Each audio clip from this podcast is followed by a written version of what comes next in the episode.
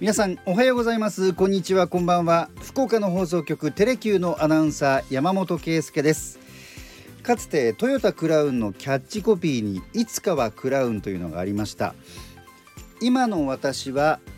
いつかはルーフテントかなと思います。どういうものかと言いますと車の屋根の上あるいは荷台の上に乗せるテントなんですね、まあ、そこで寝泊まりができるというものです。最近は車中泊ならぬ車上泊車の上に泊まるそんな表現もされることがあります。それからオーバーランダーという言葉も使われます。これはもともとは空路や回路に対して空や海に対して陸路のという意味で転じて放浪者という意味も持っているそうです。アメリカやオーストラリアのような広い大地を荒れた路面も含めて長期間走破するそんな旅、えー、あるいはそういう旅をする人と、まあ、そんな意味なんですけれどもね。そういったスタイルの象徴よく使われるものがルーフテントルーフトップテントなんです。そもそも野生の動物から身を守るために地面ではなくて屋根の上に寝泊まりをするそういったえ狙いもあるようなんですけれども最近では、えアウトドアスタイルの新しい形ということで、え日本でも取り入れる人が徐々に増えているそうなんですね。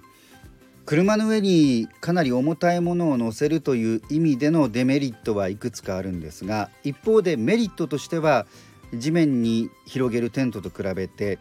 広げる組み立てる時間それから撤収する時間が大幅に短いということがありますそんな憧れのルーフテント実は自宅のすぐ近くにある車屋さんに展示されていたんです。今回はそちらに行ってまいりました。暑い時は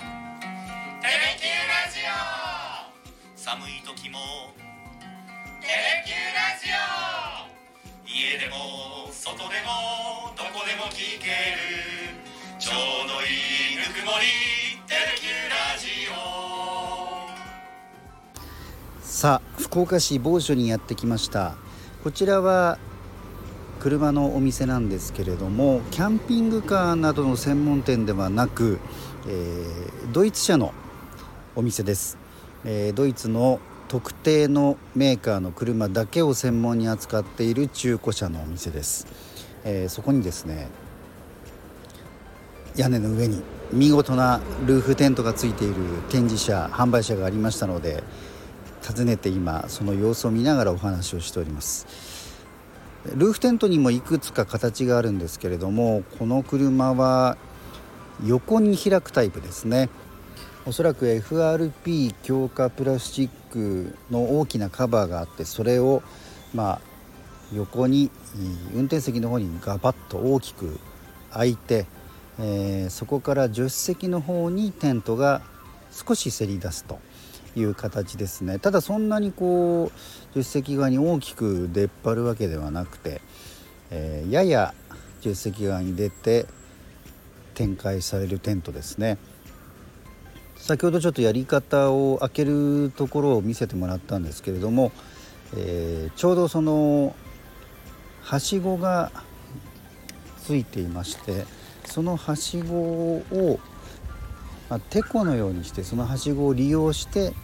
テントを大きく開いてで付属されているはしごを伸ばしてちょうど地面の高さに合わせて固定するということなんですね。ですから今開いてる状態を運転席側から見るとちょうどその FRP の蓋が、えー、真上に上がっている形ですね運転席側から見るとそして助手席側から見るとはしごが助手席のドアの前の方にせり出して地面についていってそこから登ってテントに入るということです。